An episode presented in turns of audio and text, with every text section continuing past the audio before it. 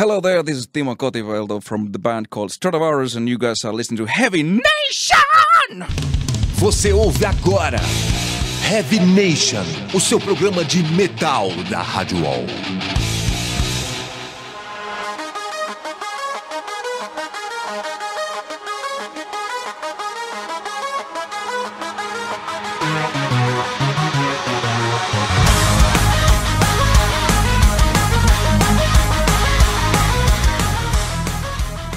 Fala Headbangers, começa agora mais uma edição do Heavy Nation aqui pela Rádio Wall, a edição de número 102 especialíssima, porque temos um convidado mais do que mais do que especial, né, Fer? Isso aí, pela primeira vez a gente está tendo um convidado internacional aqui no nosso estúdio, né? Pois é, e com grande honra que a gente apresenta a todos Timo Cotipelto, do Stratovarius. Welcome, Timo. Hi, thanks man. It's nice thank, to be here. Thank you for being here. It's the first time ever we, ha we have an international guest in our studio. So, oh no. and we are very nervous.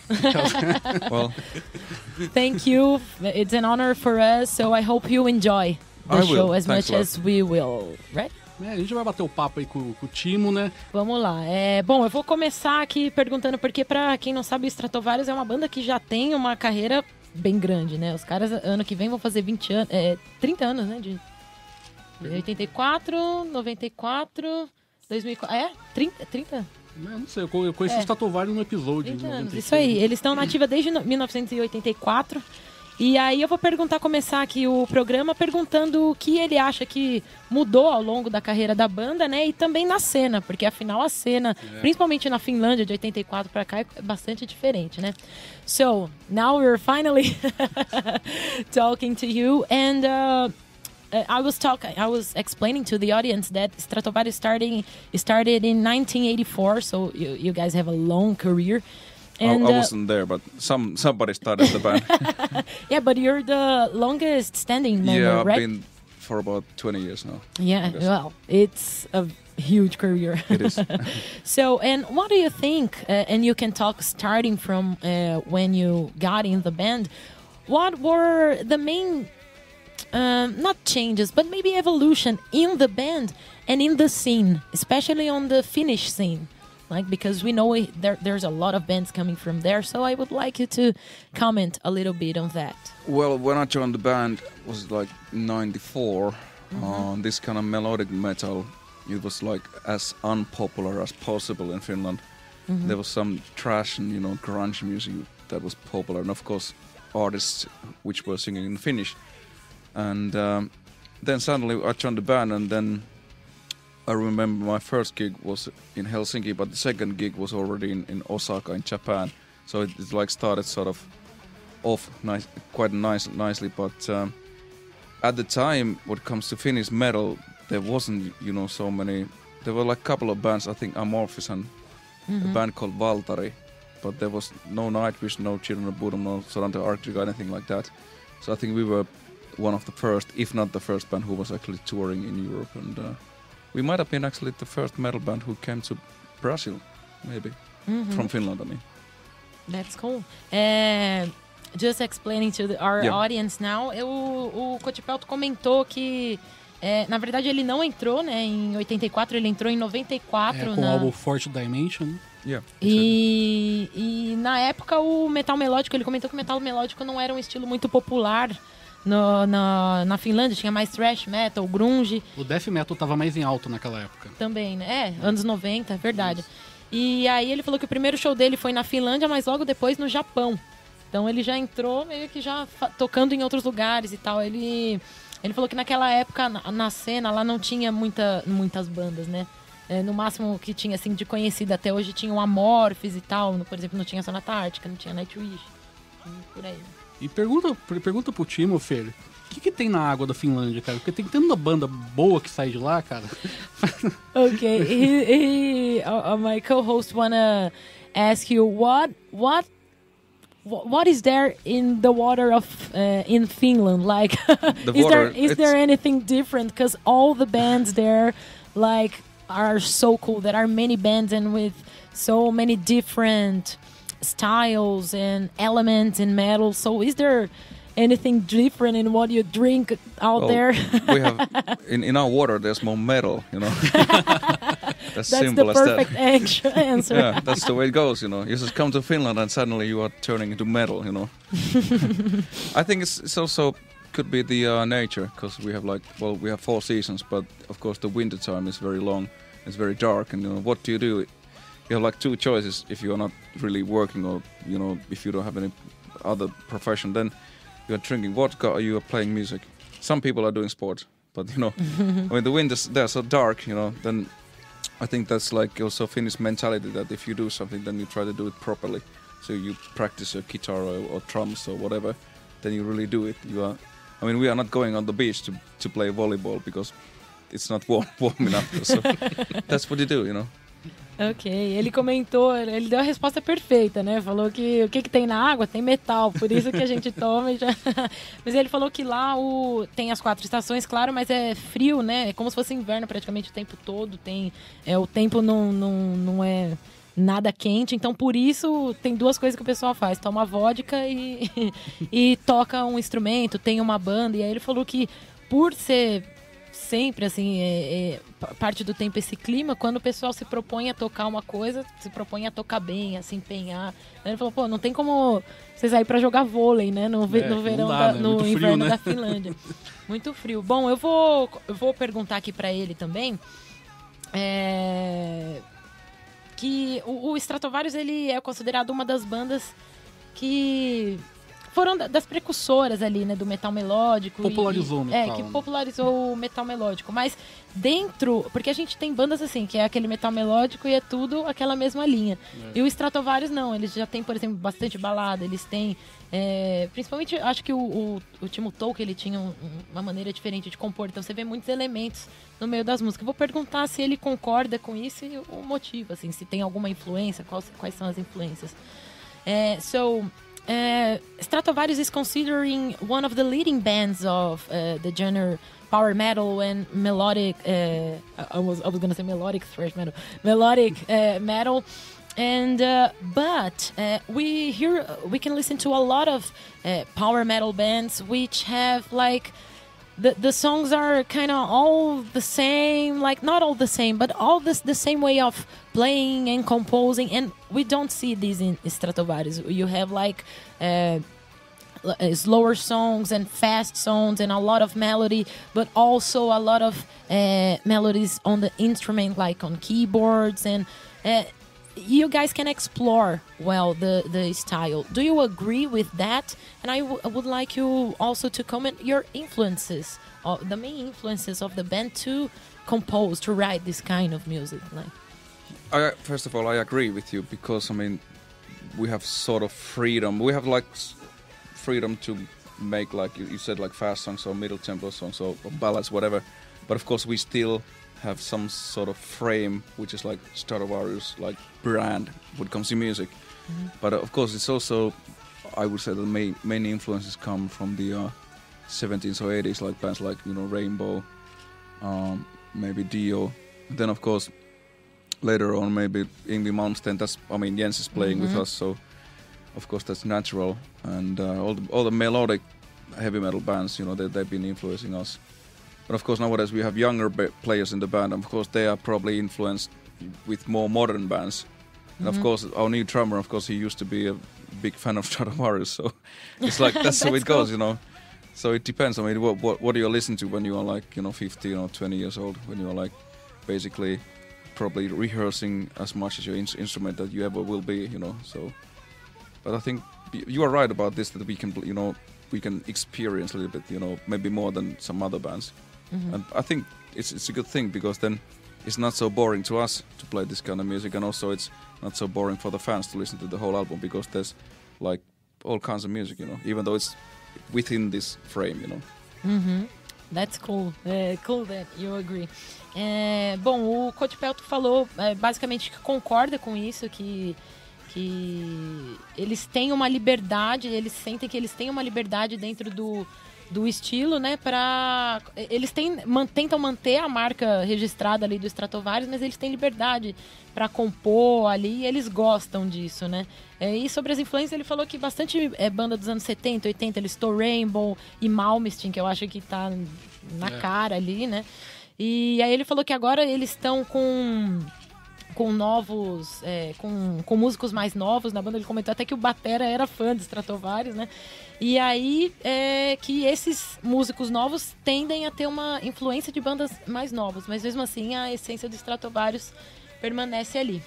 Pois é, mas o, o Fer, pergunta o seguinte pro, pro time, que eu quero saber uma coisa. Ele falou que tem caras novos na banda, é, se isso realmente foi uma influência para o novo álbum sair mais pesado que os anteriores. Né? Uhum. Porque o uhum. Nemesis parece que está bem mais.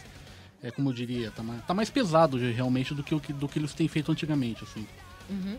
É, he is asking if, because in his opinion, he feels that Nemesis it's heavier than uh, it's sounding heavier than the previous uh, works of Stratovarius, and so he asked if this is uh, any kind of influence an influence from the new the newer guys in the band. Like they brought something new and they brought this heavier side or it was something that was already meant to be done like in your mind? And what what why what did contribute for nemesis to be heavier? And first of all do you agree it's heavier? I agree with him but not with you. Just joking. Yeah i mean i think he's right because it, it is exactly like that. But I think um, nothing is planned. We don't have like you know this kind of plan that okay, the album in a year 2015 will be lighter or faster or heavier. It just basically happens, and maybe when we are like in a way planning it when we are composing, you know. Mm-hmm.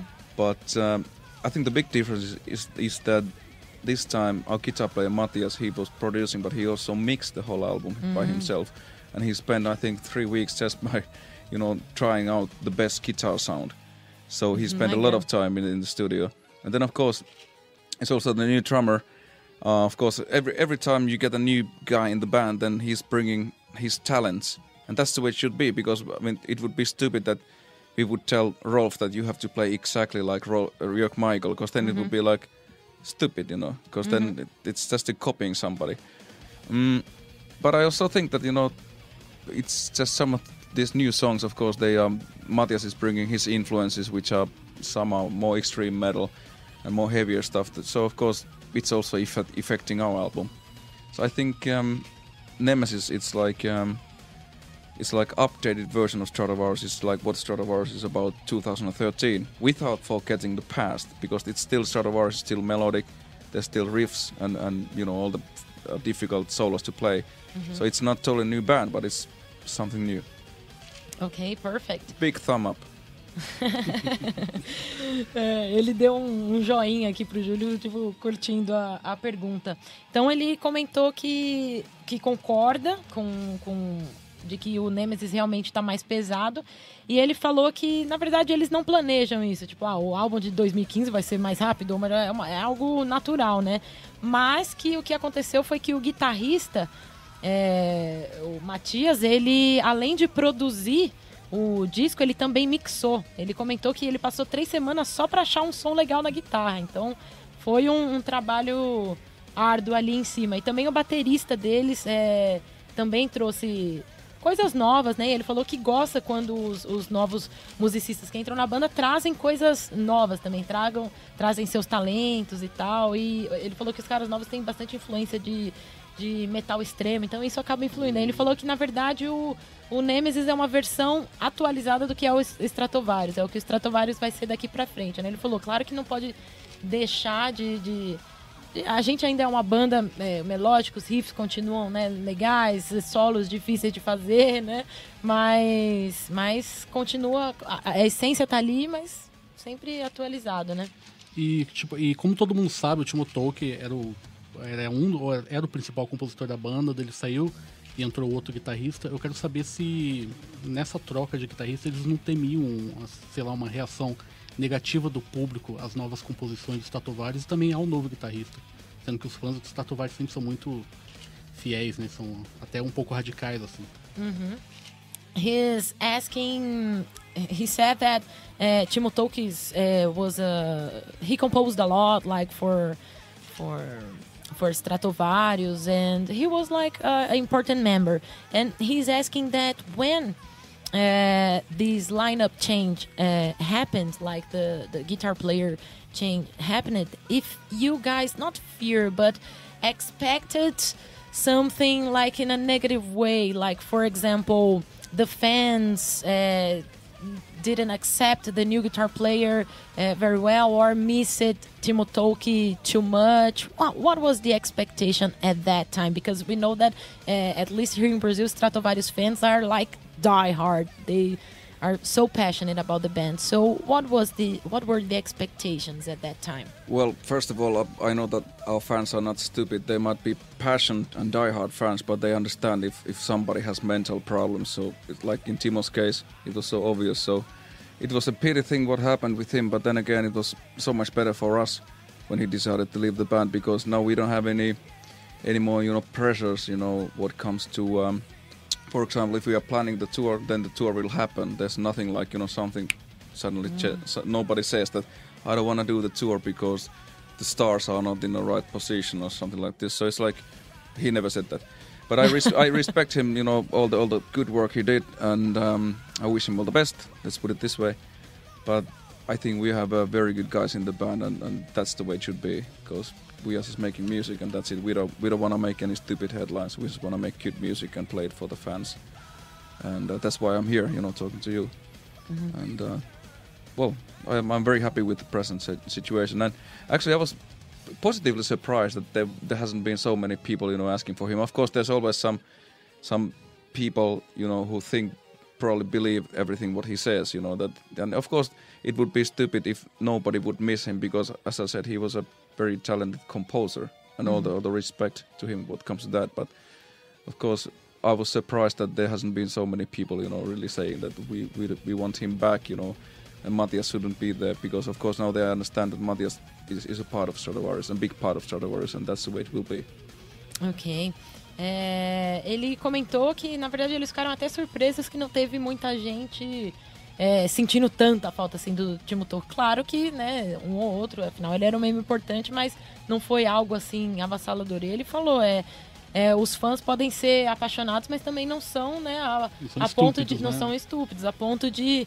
de porque ele comentou, a ponto de, de de ver que, meu, o cara tinha realmente um problema mental, assim, né? E que tava atrapalhando a banda. É, ele falou que acha, acha muito triste tudo que aconteceu com o Tolkien e tudo, mas foi melhor assim, sabe? Porque ele, ele fala que o momento atual da banda tá excelente, não tem mais uma pressão, assim, não tem mais tanta pressão, por exemplo, de. O exemplo que ele marcou é tipo, ah, é, ele, eles fazem a turnê, eles sabem que vai acontecer a turnê. Não tem isso de tipo, marca a turnê e do nada, por algum motivo, ele até zoou, falando, ah, não vai, a turnê não vai acontecer porque as estrelas não estão alinhadas de um, de um jeito. Não, isso não acontece mais. Então ele falou que tá super feliz, lamenta, deseja o melhor pro Tolkien, mas que, que agora tá tudo bem e os fãs dão esse respaldo de que tá ok. So, uh, I was gonna ask you about Tolkien's departure, but I think what you told was enough. And uh, I, I, now I, I would. I have one one more question okay. about Tolkki. Now okay. he's talking.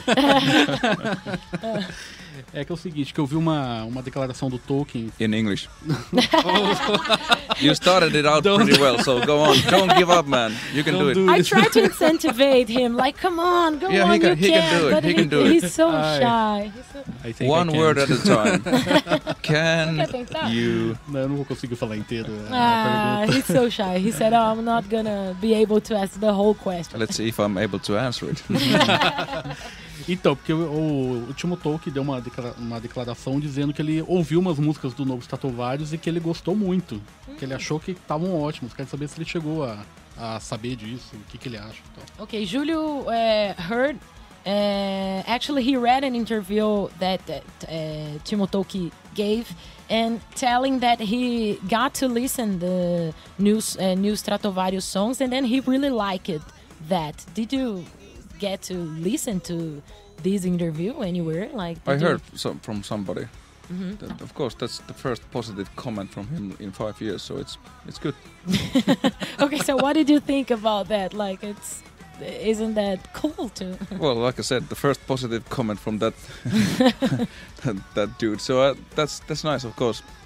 And um, I've of of course heard some of his uh, latest bands. There've been some Brazilian musicians in the bands as well, and uh, they've been kind of interesting. So there's a new album coming out as well from him. So Ok, ele falou que é o primeiro comentário bom vindo do Tolkien em cinco anos. Falou, ah, então tá, tá legal, tá joia.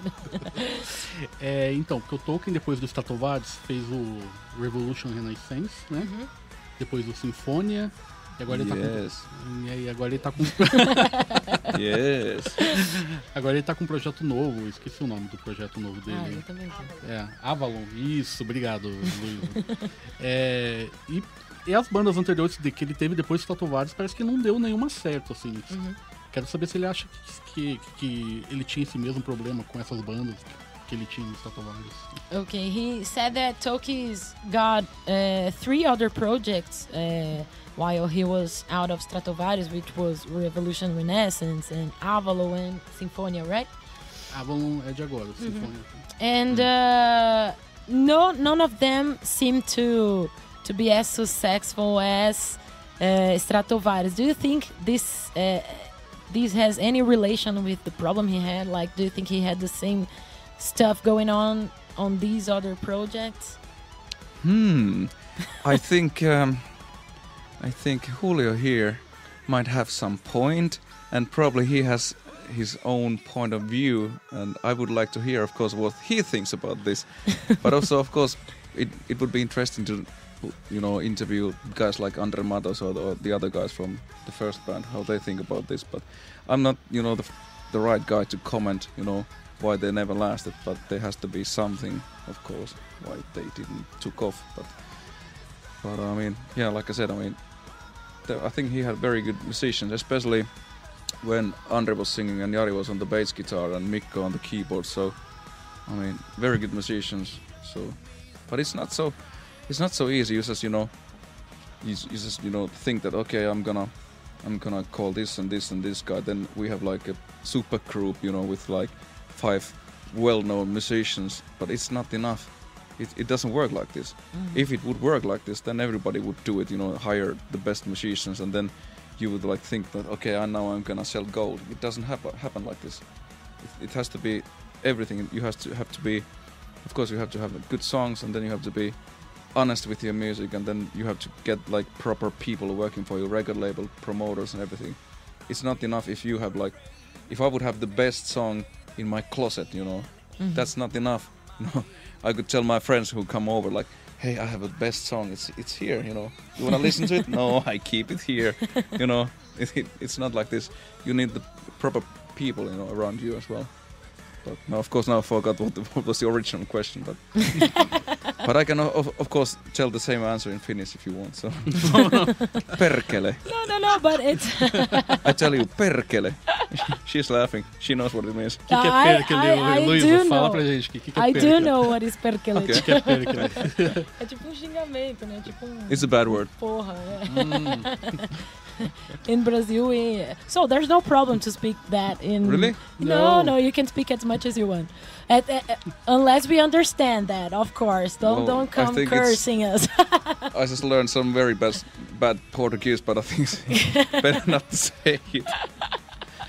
if you No, no. want to, if you No, really I think feel I think I, I might I might for, be for the, forbidden to come to any radio shows from from now on. So maybe I'll keep my mouth fala, shut. fala pra ele que o nome do baixista dele é, é o po- Lauri Porra. Ah. Yeah, of course, but that's I can always say that. Hey, on the bass guitar, Mr. Poha. Woo! but that's that's not bad because that, that's his name, so it's okay. I wish I would have like my my last name something very bad. So like, hi, I'm Kotipelto, and then you would be laughing like, what the fuck? I don't have it, so but next time. Ok. Ah, A gente teve. Ele falou, na verdade, é uma palavra que chama perkele, que é um. Tipo um xingamento, assim, é tipo um porra, né? Digamos. E aí ele, ah, mas pode falar isso? Eu falei, ah, pode falar, não tem problema, não sei o quê. Aí o Júlio falou, é, inclusive o nome de seu baixista tem. Ele falou, ah, já sei. Até queria ter um nome que eu falasse o sobrenome e todo mundo risse. Mas voltando à pergunta sobre o Timo Tolkien, a pergunta do Júlio, ele comentou que não, não, não sabe, né? Não é a pessoa mais indicada para falar sobre isso, que seria melhor talvez perguntar pro André Matos ou pros outros caras que tocaram com ele.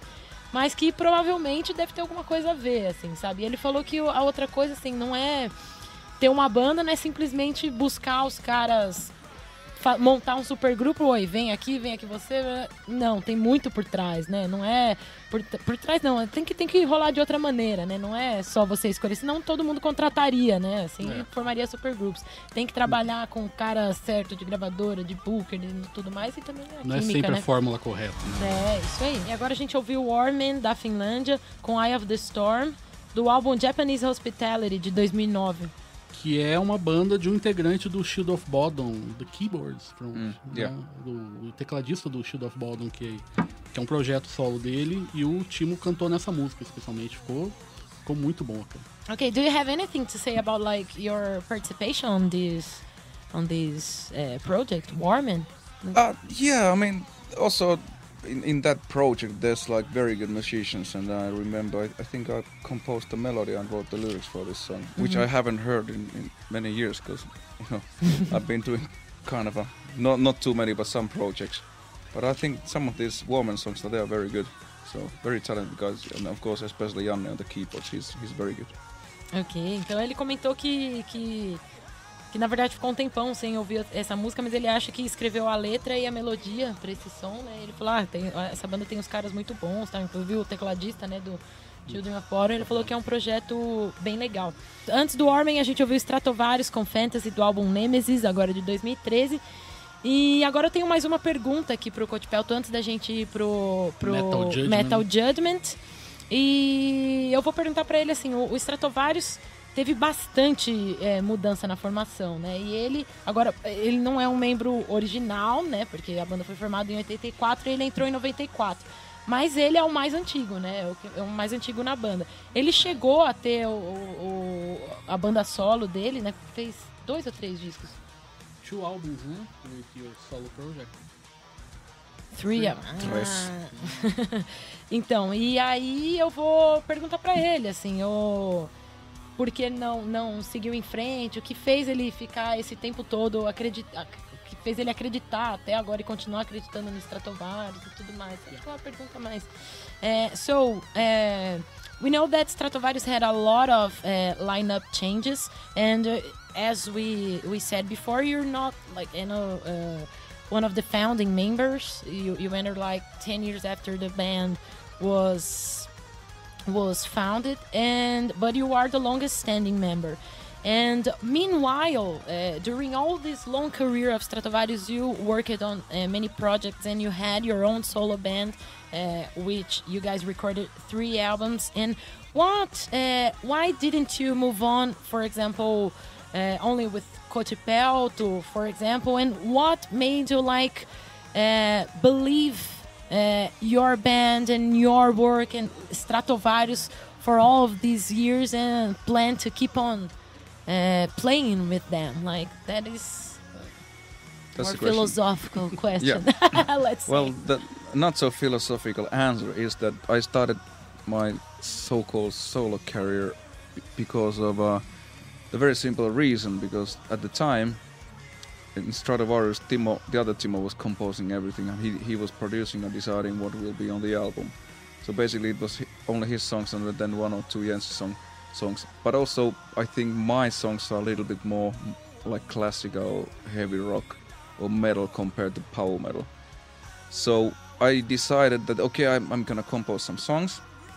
And I, in the beginning, I didn't even dream about the record deal. But then suddenly, I had like 15 songs together and I made some demos. I sent them to a record label, label and then I got a deal.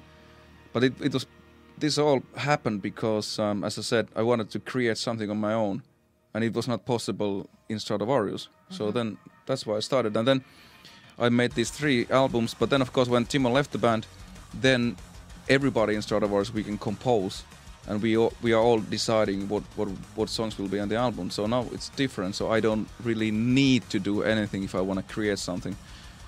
But last year I was singing. Actually, I sang two albums. I sang this Stratovarius, but also I made this. Probably you never heard about this Blackoustic, which is like acoustic mm-hmm. cover album uh, that I made with Jani Liimatainen, and that was fun to do because that was totally different, totally different from anything I've ever done, and that was a lot of fun. And I've, I've been actually composing some songs with Jani between these duo gigs. So we've been going to the cottage and we have composed some songs, and also we composed with Jani uh, two songs for this new Stratovarius album. So uh, that might be mm, that's something that we might do together, Jani and I, maybe this year, next year, something. I don't know what what is it gonna be. If it's gonna be some new band or whatever, I don't know yet. But of course, Stratovarius is priority, and why I, I'm doing this is just because I love, you know, I love singing, I love recording, but uh, of course, uh, playing live and singing live, that's the most important and most uh, precious thing to me. And then again, I don't know what else to do. I'm not that gifted, you know. but I, I love singing, you know. That's cool. É, então ele comentou que, na verdade, ele o motivo, eu até falei, ah, uma pergunta meio filosófica, ah, não, a minha resposta não vai ser tão filosófica assim. Que na verdade, basicamente, o motivo para ele ter começado a carreira solo é porque naquela época o Tolkien estava compondo tudo. Então, assim, e o Jens, uma coisa ou outra. Então ele não tinha muito espaço. O estilo dele não é tão puxado, o estilo do Cotpelt de compor não é tão puxado pro power metal, é mais aquele metal mais clássico, mais tradicional e tudo mais. E aí ele sentiu uma necessidade de, de continuar criando algo. Aí ele mandou umas demos até que conseguiu é, fechar com uma gravadora, mas basicamente ele queria criar também, né? E depois que o Cotipelto, que o Cotipelto, que o Tolkien saiu, agora todo mundo cria dentro da banda, né? Ele, mas ele falou que tem essa, essa necessidade de, de, criar bastante. Ele até tá com um projeto com o Yanni que chama Black Acoustic, que é acústico e faz covers e tal e tudo mais. E agora ele tá até compondo mais músicas com o Yanni, quem sabe para um outro projeto, mas tratou vários é prioridade. E quanto a sempre acreditar no Stratovarius, é o lance de que ele realmente adora cantar, é, gravar, mas ao vivo nada se compara, ele adora. Ele falou, e se eu não, não cantasse também não sei o que eu faria, que eu não sou muito talentoso em outras coisas e tal. Vamos de Metal Judgment agora? Vamos de Metal Judgment. So now uh, you're gonna listen to three uh, Brazilian bands and just say what you think about these bands and uh, then when right after you finish, you'll have some time to think about your favorite one, and by the end of, of the show, we're gonna play your pick. Okay? Sounds good. Can I also see, see the covers? Yeah. Sure, sure. Okay. Thanks. All of them Brazilian. Okay, cool. Vamos começar então, DJ.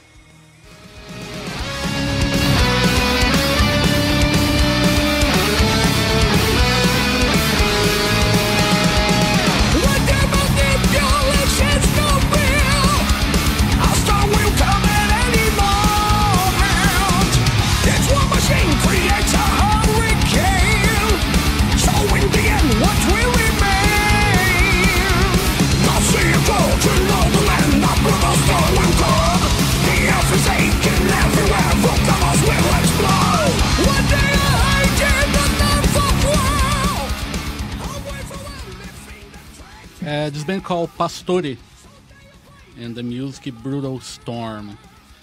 What do you think about it? I actually liked it. I think I heard some, you know, some influences from. I might be wrong, but there's like uh, to me it sounded like a little bit like good old Savatage, then a little bit like King Diamond, but then also German power metal. Not like power metal how I see it, but German metal. Very good singer, very good song. I mean, so far, I liked it. He'll he'll be glad to know. Uh, Pastori, the singer, will be glad to know that you liked his yeah, vocals. Definitely, That's very cool. good. Ok, então o, o Cotipelto curtiu aí a música, falou que vê bastante influência. Falou, na minha opinião, tem bastante influência de Savatage, depois King Diamond, depois metal alemão ali. Ele achou bem legal a banda. É, o pastor vai ficar muito feliz. É, Vamos escutar mais certeza. um pouquinho, DJ.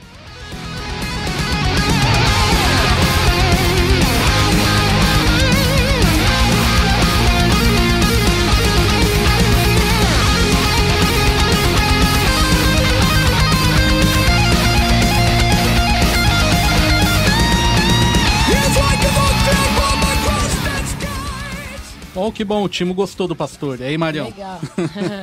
Vamos pra próxima aí. ok, next one. We are the strangers in this world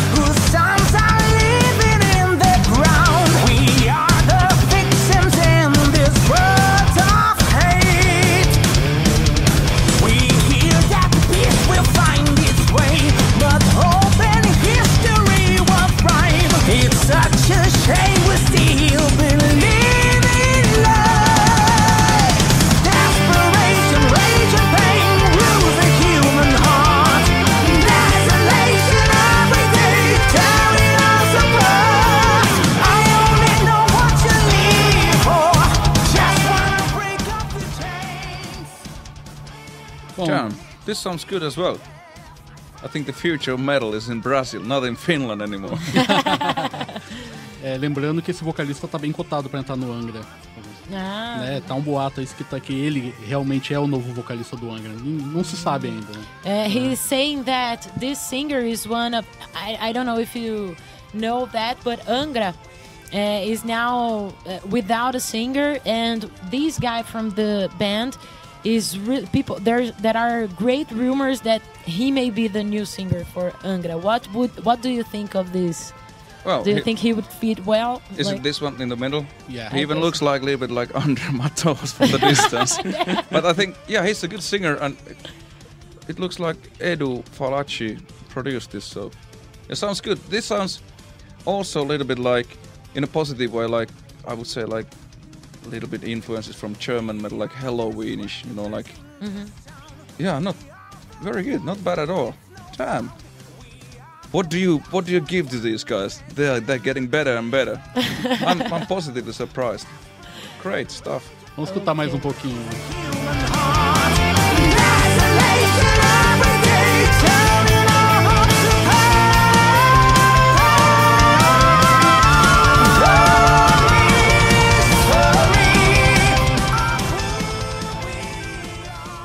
Coach Pelto comentou que realmente gostou. Ele até falou: ah, o que, que vocês estão dando para pro pessoal aqui? Ele falou: "Ah, o futuro do. Acho que o futuro do metal tá no Brasil, não na Finlândia. Ele falou que é bem legal, que também lembra é, de uma maneira. No, no bom sentido, né? O metal alemão, como Halloween e tal. E ele até comentou: pô, eu comentei sobre o lance do Angra, né? É, que ele é um dos, dos vocalistas cotados. Ele falou: nossa, o cara até parece o André Matos de longe. legal. Not really, but you know, like of course I know Andre. Vamos pra próxima aí, DJ.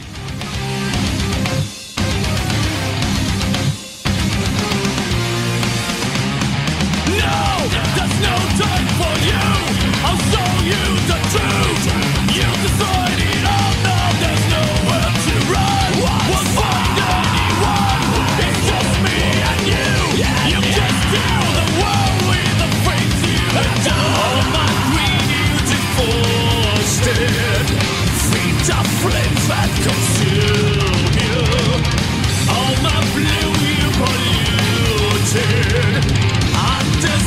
black spot hurting soul. You will pay, but get the change. You will see. O último disband called Rigel. The music is End of Days. Well, this this is um, a little bit more aggressive compared to these other other bands, but that's not a bad thing at all. It's I think it's well done.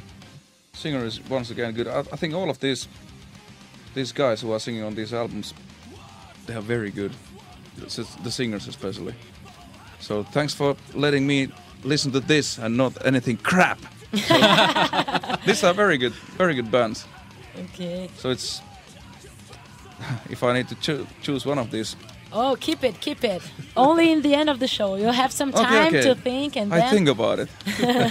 Bom, ele comentou que realmente Very gostou das três e agradeceu por a gente dar essas bandas pra ele ouvir, não qualquer porcaria, né? E ele falou especialmente os vocalistas das três bandas são muito boas e desse ele gostou. Ele falou que é mais agressivo que as outras, um pouco mais agressivo que as outras bandas, mas o vocalista é- também é muito bom e tudo mais, né? Ok, então a gente ouviu aí Slayer com Die by the Sword, Queensryche com The Lady Wore Black e Rainbow com Gates of Babylon. Linda música. E aí agora eu vou explicar o, o pro Coach Pelton porque eu escolhi essas músicas, né? So, uh, on this part of the show, I choose some classic songs, like some uh, heavy metal hymns, and I try always to associate the songs with our, our guest. So, and once I read an interview in which you said that you were re- uh, really influenced by Ronnie James Dio and Geoff Tate, and of course Bruce Dickinson. So I decided to to make a homage for you with these two songs I've chosen: Rainbow Gates of Babylon and Queensryche, The Lady Wore Black. Do you like those songs? Yeah. That's a good album. Okay, and I would like you before you choose the uh, the song from Metal Judgment. I would like you just to tell a little bit about your influences. You said you like Dio very much and Geoff Tate and My influence. yeah, yeah. on singing? Yeah, um, first of all, I I started playing drums. I tried to play these in the studio, really? but That's cool. yeah, but then then um, some of my friends, when I was like 15, 16 year, years old, they told me that why don't you sing at the same time? Then I tried to play drums and sing at the same time. That was very difficult. oh my god. Then I stopped, and then I started singing, and then I think one of the worst song, first songs that I was singing was uh, what was it? I think I- I sang Spotlight Kid from Rainbow, but I. I, I wasn't that good. I, we also played some, you know, long live rock and roll and some stuff like that. But for some reasons, I never touched the song so much where Ronnie James Dio was singing. But I, um, to me, he was like probably the best singer. But also the way he treated other people, always very polite to the fans, and you know, People always comment that about yeah, him. he's he was very nice. I met him a couple of times, and actually, he's the only guy that I went to. Uh, I went to see his grave a year ago, so I, I paid a tribute there. So that was um, to me he was the best. You know. Yeah. But also also Dickinson. I mean, he's he's amazing. But there's so many good singers around. But I think it's to me the good singer is not only technical stuff, but it's also if you have a voice that can be recognized. That's very important. Especially nowadays because there are there's a lot of new bands nowadays and most of them like sound exactly the same so because for example you listen to van halen you know it's van halen Exactly. like the sound of the guitar so if the person can do this especially nowadays it's really cool so I agree. This is very important. There's there are so many singers like you know, well for for example like it, it's not my most favorite band, but like Bon Jovi when he's singing, then you know it's him. You know, mm-hmm. like well, or D what Dio did or Dickinson. There's many people who I know a couple of good Dickinson clones, but he's they are not originals. It's Bruce, you know. Yeah, exactly. Então ele comentou, eu perguntei para ele sobre as influências, já que o bloco de, clássico, de clássicos foi baseado nas influências dele. E aí ele disse que realmente são grandes influências, mas Dio era a maior influência, que ele falou que começou tocando bateria e na verdade pediram pra ele tocar e cantar, tocar bateria e cantar junto. Ele falou: "Ah, muito difícil, resolveu ficar só no, no vocal mesmo". E ele falou: "Dio é a maior influência". Ele gostava não só do jeito como ele cantava, mas da maneira que ele que ele tratava as pessoas. Ele falou que foi uma das poucas pessoas que ele foi no, no, no, no- no túmulo, né? No cemitério lá, né, prestar uma homenagem e tal. E, bom, agora vamos saber aí qual foi a música que ele escolheu do Metal Judgment. So, what's your pick, Cut Pelto? Well, it this is very difficult, especially since you didn't let me let me listen to one whole song. You just played me ten seconds of each songs. But I mean, like I said, I was very pleasantly surprised about the quality um, of the songs, the bands, and and, and especially the singer. They are all very good. But what is it gonna be? I think I need to do the lottery thing. I'm sorry. Ele falou que vai ter que sortear, que não consegue escolher, principalmente Ok. porque. Olha lá, escolheu. Okay, so maybe I'll listen to this, but this is just lottery because this is this was a little bit different from this, but they are all they are all pretty good ones. So. Ok, ele fez um esquema loteria aqui e sorteou o Ride. Ele falou que é super difícil, apesar de ser o mais diferente dos três CDs ali, né? Mas ele falou: ah, não, muito difícil. Eu fico com os três e é isso aí. Então o Rigel foi escolhido do Timo Cotipelto aqui no Heavy Nation. Né? Pô, infelizmente a gente chegou ao final, né, Fer? é isso aí, infelizmente, porque foi muito legal. Foi, Foi muito uma legal. honra realmente. O cara que tem a importância na cena que ele tem. E E conhecer o simples, cara super- pessoalmente é, também, né? Pô. Isso aí. So now, unfortunately, we have to say goodbye. It's we got to the It was nice seeing it. you. I, I'm gonna stay here. You can go. Obrigado. So, uh, we were talking here that it was really cool. It was really an honor for us to get to meet you personally, Thank you. and because of your uh, the whole importance, uh, you're you're so important to the metal scene in a general. I know you must have influenced a lot of guys. Maybe some of these guys singing here were influenced by you. So it's a real honor to have you here. I hope you appreciated the show. This was the- very nice. the- Thanks a lot. The way we did, and thank you so much. You're welcome the next a hundred times you come here. I'm gonna be here in, in a in a in the next two weeks every night. Vamos Thank you so much. vamos passar o serviço do show, né? O... Isso aí, que o Stratovarius vai tocar aqui em breve, muito em Vai breve. no dia 18 de maio no Carioca Clube. Isso, quem tá trazendo é o A Free pessoal da Pass? Free Pass. E é isso aí, Carioca Clube, Stratovarius pela sétima ou oitava vez, né, aqui no Brasil. Isso aí. Sétima, né? Sétima. You should come there because we are better than ever, I tell you guys. If you miss Oh. this, then you're gonna miss a very good show. Ok, ele falou que é legal você, todo mundo ir, porque ele falou, meu, a gente tá melhor do que nunca. Quem não for vai perder um puta Então, show. gente, todo mundo já tem encontro marcado com o Stratovarius no dia 18 de maio lá no Carioca Clube. E, Fernanda, além do Stratovarius, também vai ter agora, sábado agora, o show do André Matos, que é da, que é da turnê The Turn of the Lights. Legal demais. E tocando também o Angels Cry na íntegra. E animal. né? Comemoração dos 20 anos do álbum. Vai ser lá no Via Marquês, às 20 horas, abertura do Mad Gator e do King of Bones. King of Bones, que a gente já tocou aqui no programa umas duas vezes. Uma banda que também tá detonando por aí. Isso aí, o show é hoje, pra quem tá ouvindo o, O o programa hoje, dia 11 de maio, hein? É, ingressos a partir de 50 reais, que é o primeiro lote para estudantes e promocionais para quem levar um quilo de alimento. E vai ter um meet and greet também depois do show, que é a parte com, com o ingresso, né? E além de tudo isso, meet and greet e tudo mais, ainda vai ter um negócio legal pra caramba, que ele vai gravar um clipe lá. Então quem for e der sorte vai aparecer lá na grade gritando. Então, esse repetindo, hoje, sábado, 11 de maio, às 20 horas, lá no Via Marquês. Não percam. Beleza? Então, É isso é aí. Red Bangers. Até semana que vem. Thank, Thank you, you. Coach Pelto. The last words are yours. Yeah. Thank you, Brazil. Thank you, fans. See you there. Thanks a lot! Bye bye.